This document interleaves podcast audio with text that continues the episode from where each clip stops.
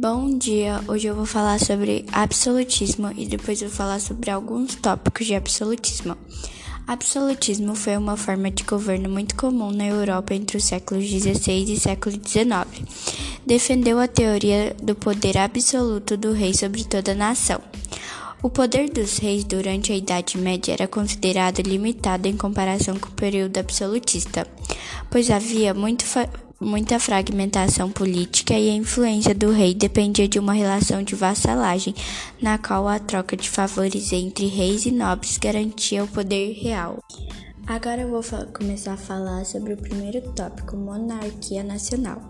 No âmbito econômico, os monarquias nacionais visavam as unificações dos padrões monetários e também um sistema de cobrança dos impostos. Esse aumento de poder ao monarca foi obtido pelo apoio da parte da nobreza e, sobretudo, dos burgueses, a nova classe social que enriquecia com o desenvolvimento do comércio.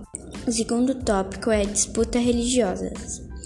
Ao longo do século XVI, a dinâmica entre o poder da Igreja Católica e dos reis foi transformada.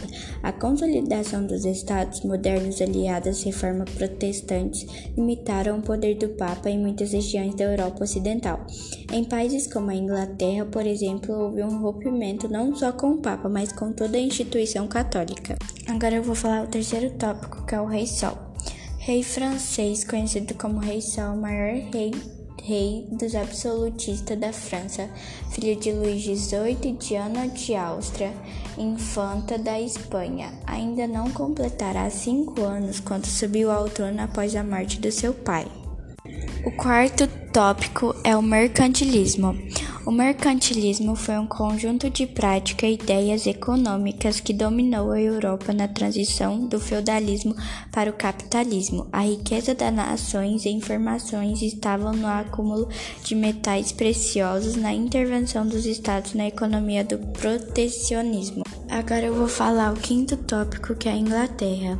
Na Inglaterra, o absolutismo teve seu momento mais expressivo durante o reinado de Elizabeth.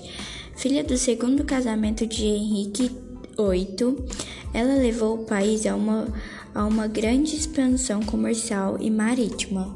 Elizabeth consolidou a Igreja Anglicana depois que sua antecessora no trono, sua meia-irmã Maria, tentou restaurar o catolicismo no país.